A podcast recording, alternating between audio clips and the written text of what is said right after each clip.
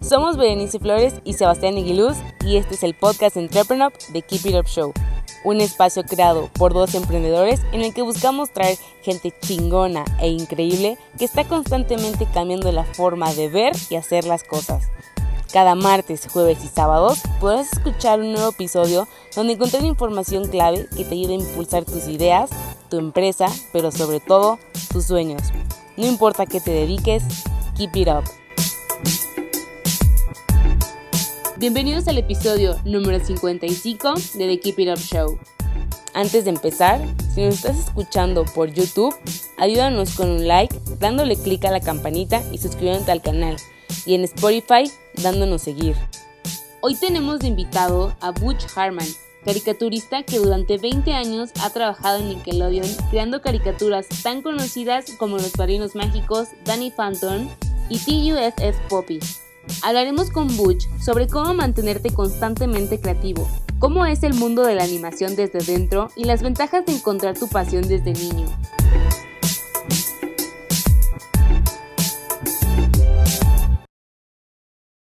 Hola, muy buenas tardes y bienvenidos a otro episodio de The Keep It Up Show. Aquí Sebastián Aguiluz, cofundador y CEO de Entrepreneur, y estoy aquí con Butch Harman, creativo con una gran trayectoria en Nickelodeon y creador de algunas de nuestras series favoritas de niño, como Los Padrinos Mágicos, Danny Phantom, entre otras. Eh, por el resto de la entrevista voy a hablar en inglés, lo siento chicos, perdonen mi inglés, pero bueno. Hi Butch, how are you? Really good to have you here. Well, thank you. Nice to see you, Sebastian. And I'm going to say, um, I guys, mucho gusto. It's the first time I'm meeting you, so nice to meet you. And uh, to say uh, gracias to everybody out there, and uh, nice to meet you as well. I, I know poquito español, so no, no mucho español. how, how do you say fairy odd parents in, in Spanish? You told me. Oh, I've actually learned this. Uh, I, fairly odd parents is los padrinos mágicos. Very good. Very good. Yeah, I know a lot. I meet a lot of people from Latin America, and they say they've seen the show, and I'm I'm very so very pleased and honored, and I'm just so grateful that they like it. We also only call Danny Phantom Danny Phantom because we didn't get too creative there, but it works. So, Butch, let's start at the beginning. What's your secret origin? How did you start in this animation world? My secret origin. Uh, well, I was bitten by a radioactive spider, and I can climb walls like Spider-Man, and I can shoot. No, I'm kidding.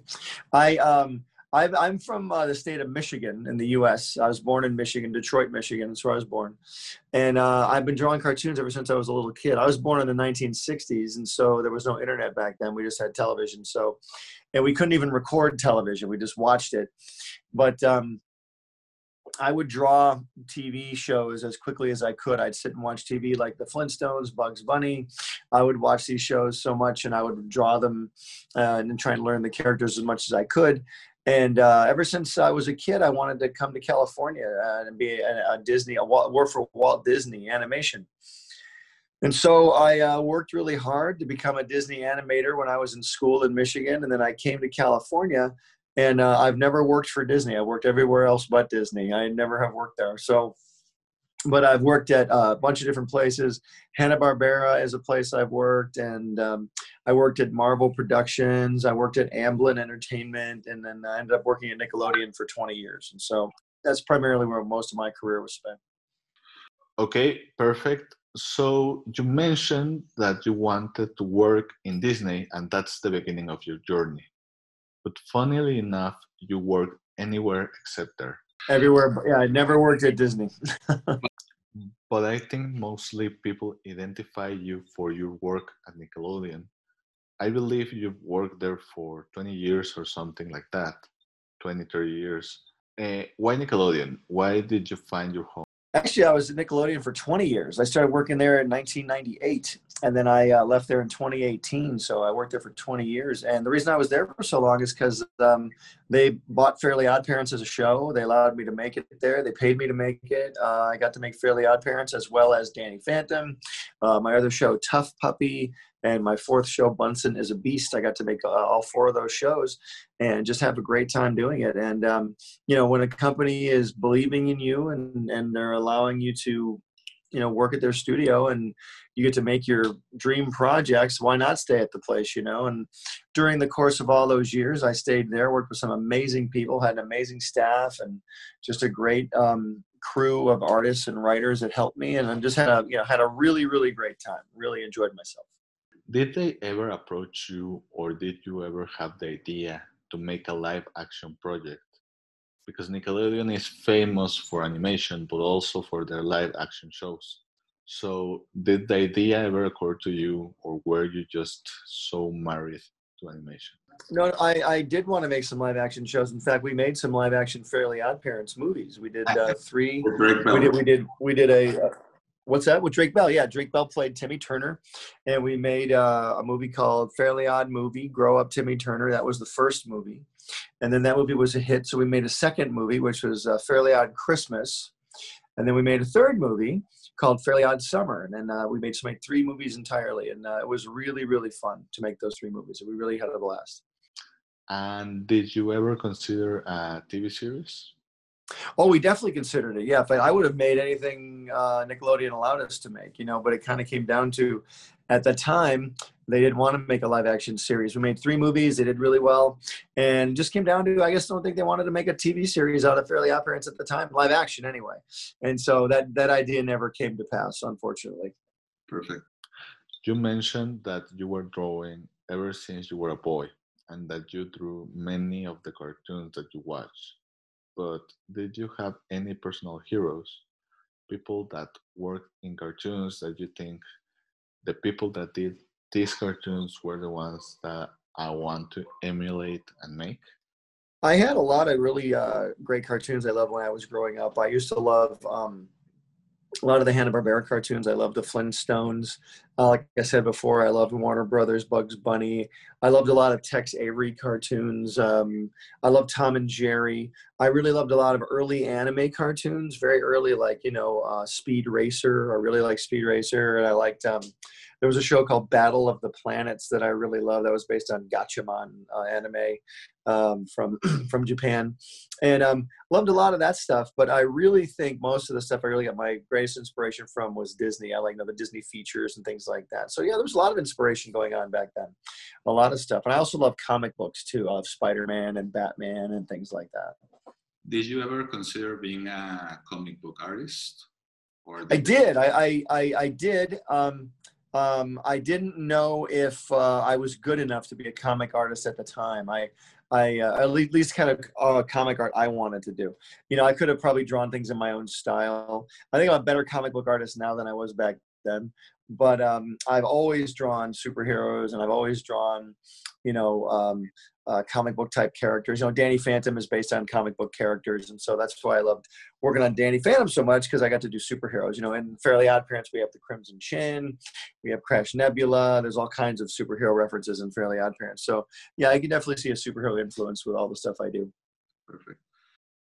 How do you switch? Because as you said, you've made a lot of different series from different genders, and fair, Fairly Odd Parents is, as you say, very different from Danny Phantom and your other series, but also how do you, as a creative, keep innovating in different genders? Is it easy? Do you use a different part of your brain for the different processes? How does it work? Doing different st- t- different styles of storytelling. Is that what you yeah. mean? Oh yeah, you know that's interesting. Um, Fairly Odd Parents is a more of a high comedy type of a show, where Danny Phantom is kind of adventure with comedy in it. You know, I tend to gravitate more toward comedy stuff, more toward funny things, and um, I think people respond to that more than just straight up action stuff. Straight up action stuff is is great, um, but uh, for me, just personally, if I'm going to work on something, I want to be able to laugh while I'm doing it too. I want to really have a good time. So, not that you can't have a good time working on superhero stuff or or serious things, but for me, I really enjoy uh, laughing and writing jokes too. So I like to do that kind of things. Perfect. And one question: How does it feel for that little boy that started drawing that he not only made it as a cartoonist, but also that the characters that he created not only lived as a cartoon, but also became uh, merchandise and went to other formats, just like video games, movies, live actions, etc.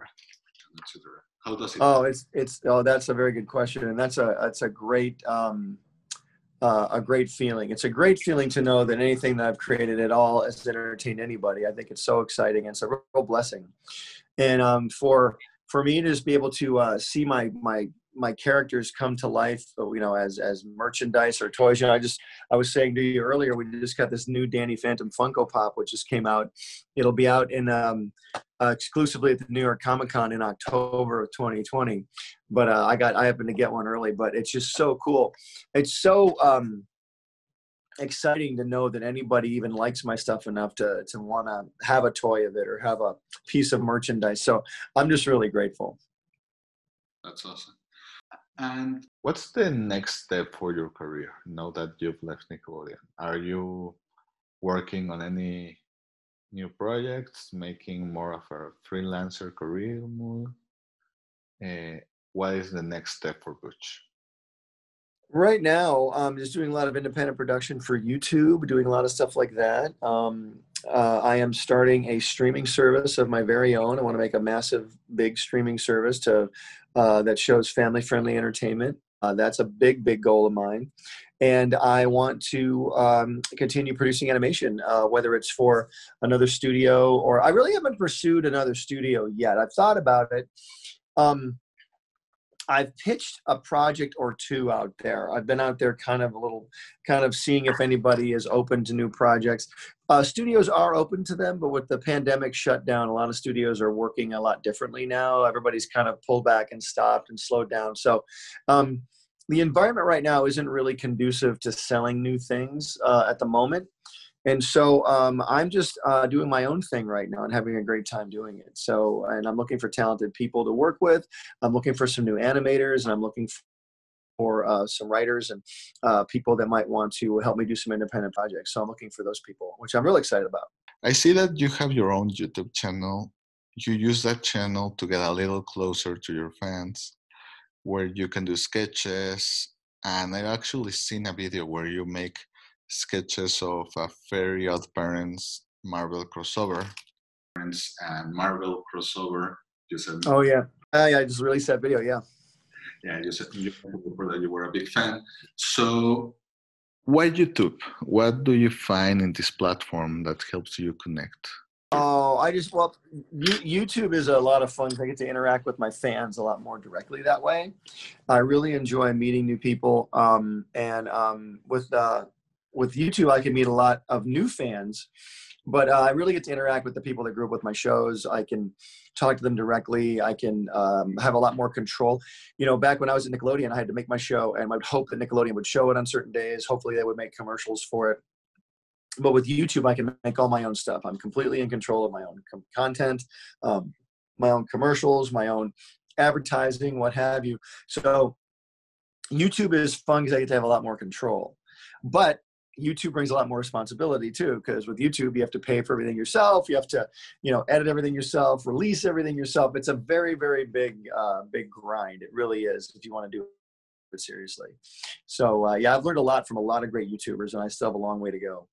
Perfect. And also, as you said, the whole responsibility goes back to you, and also the spotlight so everything you do gets amplified right? Yeah. If it if it goes great i get the credit and if it doesn't go great i get the credit you know? It's uh, uh it's a very big deal. But again i've got some great people i've been working with and um you know we're uh doing a lot of fun stuff. I have another youtube channel i just started called the noog network. It's my uh it's a kind of cartoon channel with entertainment on it so i'm doing that as well. And uh just having a lot of fun learning what works and what works best and uh, I never look at anything as a failure or a setback. I look at things as like, okay, that was a learning experience. Let's learn from that, move on to the next experience, you know? Um, and plus, when you're trying so many different things in entertainment, you're going to fail sometimes and sometimes you're going to succeed. Uh, my job is to keep trying for as long as I'm on this earth. You know, when I get when I get to the afterlife, when I get to heaven someday and I talk to God, I don't want to have anything left. I'm gonna go like, Lord, I lose I used everything you gave me. I used every single thing you gave me while I was down there. That's what I want to say to God when I finally see him. So, you know, um, uh, yeah, I'm just trying to do the best I can, do as many things as I possibly can while I'm here. Perfect. Also, Butch, you mentioned before that due to the pandemic, some studios changed a little bit their policy about integrating and accepting pitches and things like that. And you actually mentioned to me outside the camera that you just wrote a book about that subject. Do you mind if we start talking about that book? No, not at all. I, I actually, yeah, you're. Thank you very much for asking. I have a book here called. It's called Mad Hustle. There's the light. I want to show there. It is. So it's called Mad Hustle, and uh, Mad Hustle is kind of a nickname for a term where uh, you've got to have uh, crazy energy. Basically, you need to have, really have a lot of of hard work. Uh, this is about how to pitch and sell shows in Hollywood. Mad Hustle: How to pitch and sell shows in Hollywood. So if you want to learn how to sell a show in Hollywood, I've got a lot of information jammed into this book for you to learn from. And so uh, I want people to learn from this book. Uh, I, these are some of the ins and outs that I went through, some of the mistakes I made, some of the successes I've had, how I had the successes, what I did to get my projects not only in the door of a, of a studio, but how to get them to say yes and make that into a project. So, how do you do that? There's a lot of answers in this book. So, hopefully, you can get the book. It's called Mad Hustle. You can get it on Amazon. Perfect. Is it only in English or? Right now, it's only in English. Yes, it is only in English. So uh, I do I do need to get it translated, and I've got to do an audiobook as well. That's another thing I have to do. So I will do both uh, pretty soon here. Uh, so yeah, but I got to get it translated in Espanol for sure. Perfect. The book is on Amazon and one can find it. What is your favorite part of the book? What do you think, if you could just recommend one part of the book, what is the particular part you recommend? There's two parts of the book I really like. I mean, I like I like the whole book, but I think two parts you really get a lot out of is um, partnerships, working with other people. Uh, how necessary is it, and what do you look for, and what do you have to be careful of when you work with other people? And also uh, getting an agent, and how important is it to get an agent in Hollywood, and to have an agent, to have representation, uh, and uh, how do you get an agent, and things like that. So I think that's those are two topics I think a lot of people don't really um, hear a lot about, and I think uh, in this book we definitely talk about it, and you can learn from that too. Did you have any mentor or a father-like figure when you enter that Hollywood world that you say this person? Funny you should ask that because uh, I have a I have a podcast myself called the Mad Hustle Podcast, based on this book. And uh, tomorrow I'm releasing an episode of the book. Uh, by the time this airs, it'll probably be already out. But uh, Mad Hustle Podcast, I'm um, interviewing two of my mentors from Hollywood, uh, Fred Seibert and Albie Hecht. Albie Hecht used to run Nickelodeon. Fred Seibert used to run Hanna-Barbera, and both of these guys were very instrumental in helping me get Fairly Odd Parents on the air. And so I'll be talking to them at length at uh, that process and what they look for when they're buying a project and how um, how how hard is it to get a studio project made? Is it easy to get a project sold? So i'll be talking to them uh, on my episode of my podcast uh, tomorrow. Again this might air after that but uh, it'll be uh, airing tomorrow. The okay. mad hustle podcast. They can just go back and exactly. Perfect. Um, I know this is basically asking about who's your favorite child, but is there a particular cartoon of yours that you're proud of? Oh wow! You know, um, I really truly am. You are right. It is like trying to pick your favorite child. I'm I'm truly proud of everything I've done, just because I just love working on everything so much. Um, and when you sell a show, you put your heart and soul into it. You put everything you have into this. We work so hard to get it made, and um, so each show really is my favorite. But I'd probably say, I'd probably say Fairly Odd Parents only because I worked on it for so long. I worked on it for 17 years. You know, Danny Phantom I only worked on for five for four years, uh, four or five years, and um, you know, Fairly Odd Parents I worked on for like 18 years, and so it, it's just it, it's just uh, I probably have to say that one, but it's a hard pick. It's hard to pick that one. I don't know if this is easier, but is there a character that you prefer to draw from your series? I, I draw Timmy Turner a lot. I draw Danny Phantom a lot, and I draw um, Cosmo a lot. I draw those characters a lot. People request those characters, I think, more than anything. I have something here. I got to show you my. Um, wait, where is it? Where did I put it? For um, for the lockdown, uh, this is my mask that I wear. I wear this mask. Uh, can you see my? Yeah. Hold on, there we go. So there's my mask I wear. So it's Danny Phantom. Yeah. So I walk around with this mask on. So at least if I have to walk around with a mask, I have something fun to. For the people that are listening to us in Spotify, Butch had a face mask that had Danny Phantom's face on it. I'm sorry, I had a Danny Phantom. I had a face mask on with Danny Phantom. Yeah, exactly. So, Butch, most of our audience are entrepreneurs or will be entrepreneurs. And just like with innovation, creativity is something that really helps them stand apart. But it's usually something that people can just turn on and off. So, in your experience, when you have to be creative and you don't feel particularly creative that day, how do you kick in? How do you start the idea factory? Uh, I try and be creative all day long.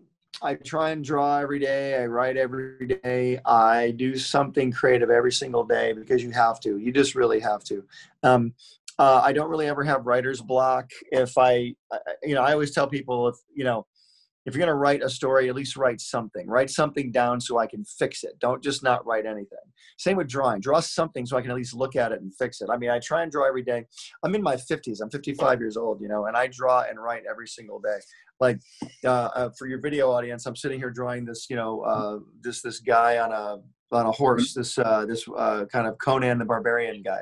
You know, I'm just sitting here drawing stuff uh, just all day long, just doodling, sketching, writing, because there might be something that comes out of that, you know, um, later on down the road.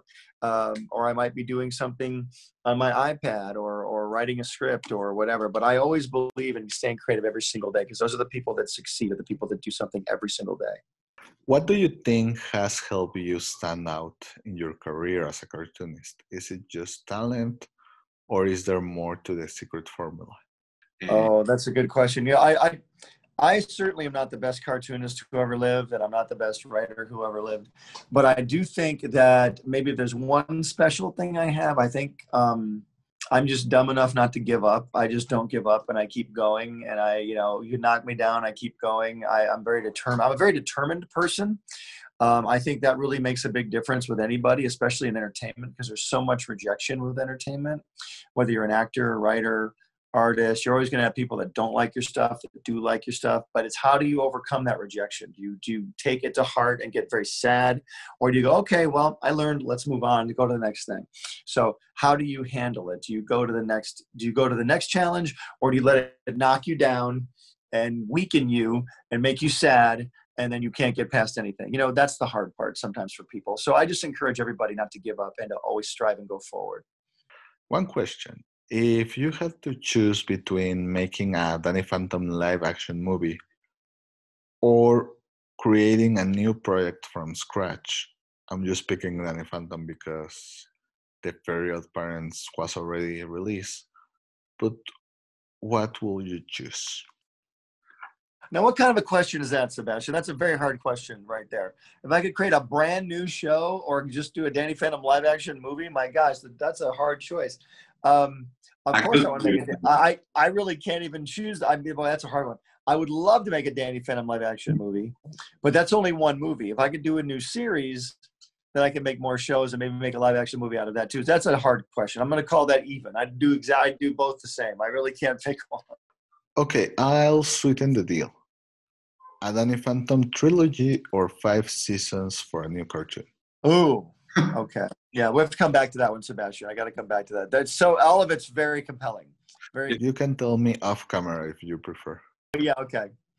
Okay, so So you mentioned before that you are working on launching a streaming platform for all ages content, and your whole career has been based on all ages content. So why is it so important for you that the whole family experiences the content? The That's a good question. That that that's a good question too. You know, uh, when I was younger, I used to love watching TV with my family, and I think a lot of families still do watch uh, TV and they watch movies and things. But I, I know that a lot of um, families have uh, sort of drifted apart just a little bit because, you know, mom's watching this program, dad watches this, kids watch this. There's a lot of very dark programs out there now, a, a, lot, a lot more than there were when I grew up. I'm not saying the world has to be like it was when I grew up at all, but I just want to uh, bring people uh, entertainment that everybody can enjoy at the same time. You know, because I know I had a very difficult time watching entertainment when I had my two girls. I have two daughters; they're grown up now. But when I was when they were growing up, it was very hard to find programming for all of us to watch together because there was nothing really for kids and adults. I mean, there was. Don't get me wrong, but it's like it was just getting harder and harder to find. So I think uh, we need to come up with a platform that can kind of please everybody and give everybody something to watch at the same time, and um, you know, hopefully bring the family back together again. Perfect. You mentioned before that you enjoy mostly entertainment for the whole family. But that also got me thinking have you tried or do you enjoy as yourself animation that is aimed towards adults? Oh, yeah, I do enjoy some of that stuff for sure. I mean, there's a lot of cartoons I find. Um, that are amusing, uh, that have you know that have adult humor, that are really good. Um, I myself wouldn't probably go that edgy or make that type of stuff, only because that's I don't think I need to. I think so many other people doing doing it much better than I could. Uh, but like you know, my shows like Fairly Odd Parents, T.U.F.F. Puppy, Danny Phantom, uh, all my shows sort of um, can be watched by anybody, and uh, that's kind of where I want to stay. That's sort of my area you know i kind of want to stay in that area and so i think it'd be a lot of fun you know like um, making entertainment for everybody is really something that um, I think uh, the world would really get into. And there's a lot of great co- know, programs out there right now. I just want to make a specifically family focused platform that is, um, you know, focused on family stuff only. And just the last question about adult animation. There is a big belief that animation is only for kids and that someone is watching a cartoon is probably just for kids. But as you said, there is a lot of animation towards adults. I don't know if you still have it in USA, but in Mexico we have Adult Swim, which is basically Cartoon Network for adults. Do you think that even if it isn't something you will be working, that even if it isn't something you will be working in, it is that even if it isn't something you will work in, it is important that animation loses this stigma about being used for kids and that you can make content for all and the whole family. There's a lot of adults. I'm i love animation. I'm an adult. I love animation. You're an adult. You love animation. Um, i don't like when people think oh it's animation. It's only for kids. I don't i think that's kind of condescending. And i think listen there's some great entertaining stuff out there that's written with genius writing that's animated. Like The Simpsons, for example, is a has some of the best writing I've ever seen in my life. It's a cartoon. Yes, it's a cartoon, but it ain't necessarily for kids. You know, it's got a lot of adult themes and stuff. So, you know, there's some great stuff out there for adults, and um, I think you can entertain kids and adults without going to a super dark, you know, uh, place just shock people. I think you can do it in a very creative way. I think there's a lot of cartoons out there that do it very creatively. I think we can continue that too. Is there any cartoon that one of your peers from the same era that you say, I admire what this guy or girl is doing, and that you would like to emulate and bring some of that into your job? Hmm. Yeah, you know, I really um, there's a couple. I mean, I really, I really thought um, Dexter's Laboratory was great. I love that show. I loved uh, SpongeBob SquarePants. I think SpongeBob is great. Again, I love The Simpsons.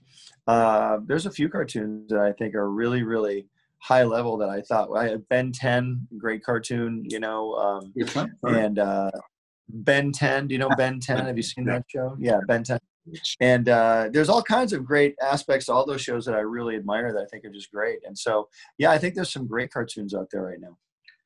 Actually, when my little cousin was young, he asked me if the guy that made Danny Phantom, aka you, actually was the one who made Ben 10 because it had the same colors. yeah, Ben 10 and Danny Phantom kind of had the same vibe exactly. Yeah. Fortunately, I came out before Ben 10, and I'm I'm just glad we came out a little bit beforehand. But uh, yeah, Ben 10's a great idea. I wish I'd thought of that idea. It's a good idea for a show. Perfect. Do you think it is easier to translate a live action property to a cartoon or to translate a cartoon to the live action version? Oh, I think it's easier to translate a live action show to a cartoon because with a, with a cartoon you can just draw everything. You know, you take a live actor, make him a cartoon. But when we did the Fairly Odd Parents movies and made a, uh, we were taking a cartoon and transferring into a live action thing. It was a little harder because on on the animated side, I could do as much magic as I wanted. I could just draw Timmy wishes for this, he wishes for this, he wishes for this. We just draw it, no problem.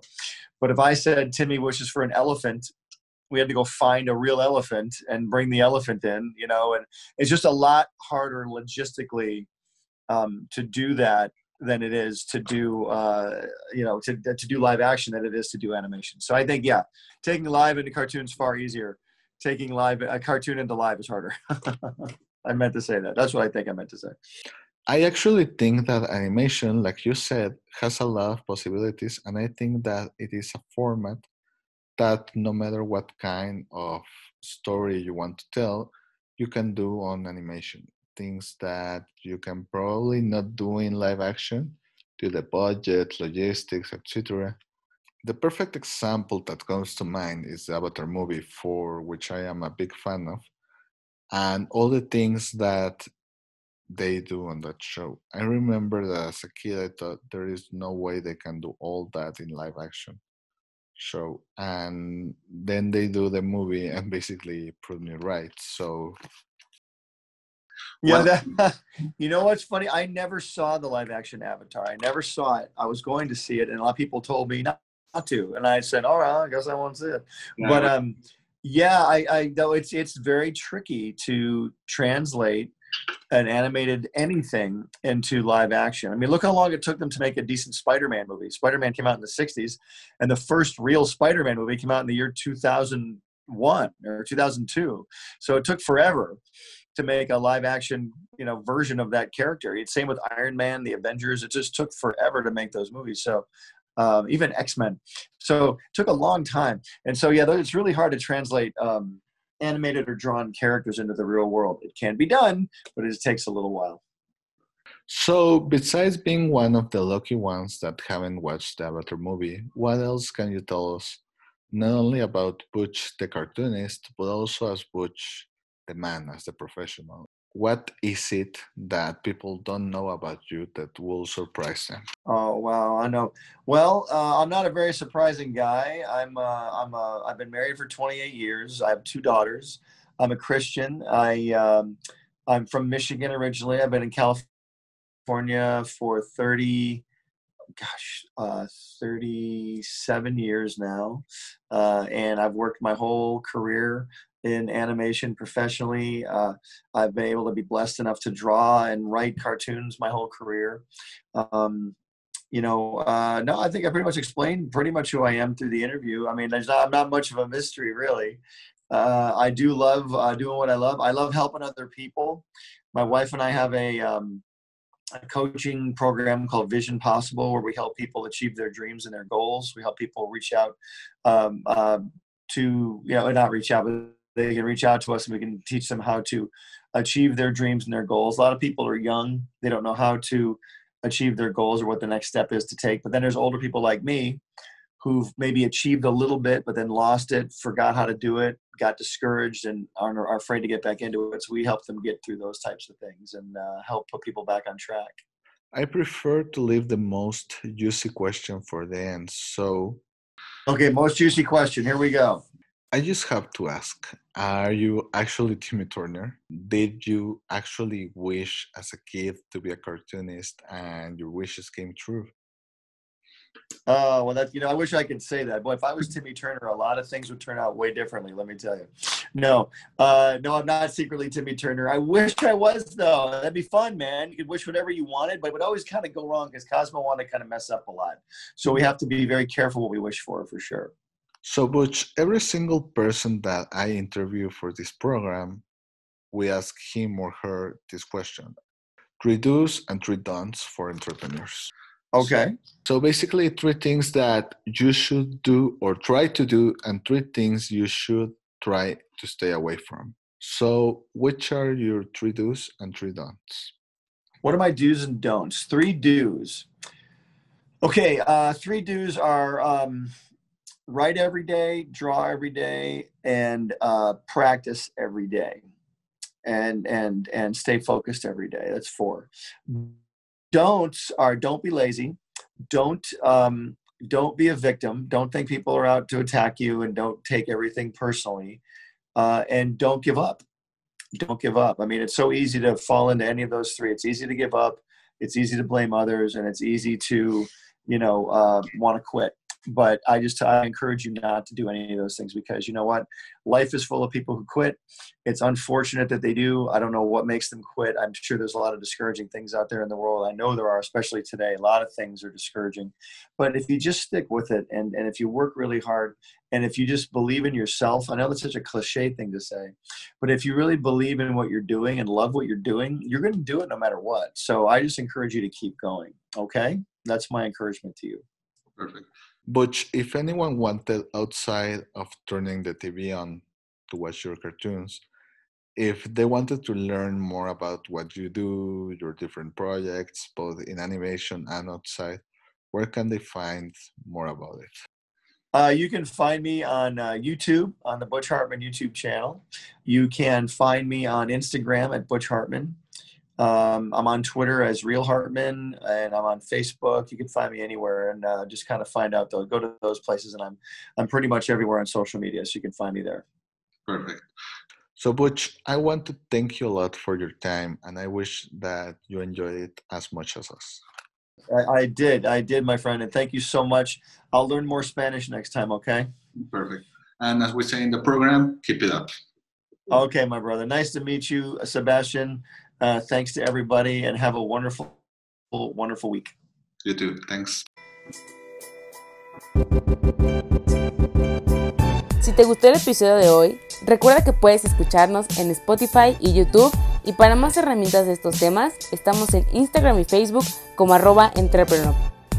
Si quieres seguir a nuestro invitado de hoy, te dejamos en la caja de descripción sus redes sociales y datos de contacto. Gracias por escucharnos y nos vemos en el próximo episodio. Recuerda, keep it up.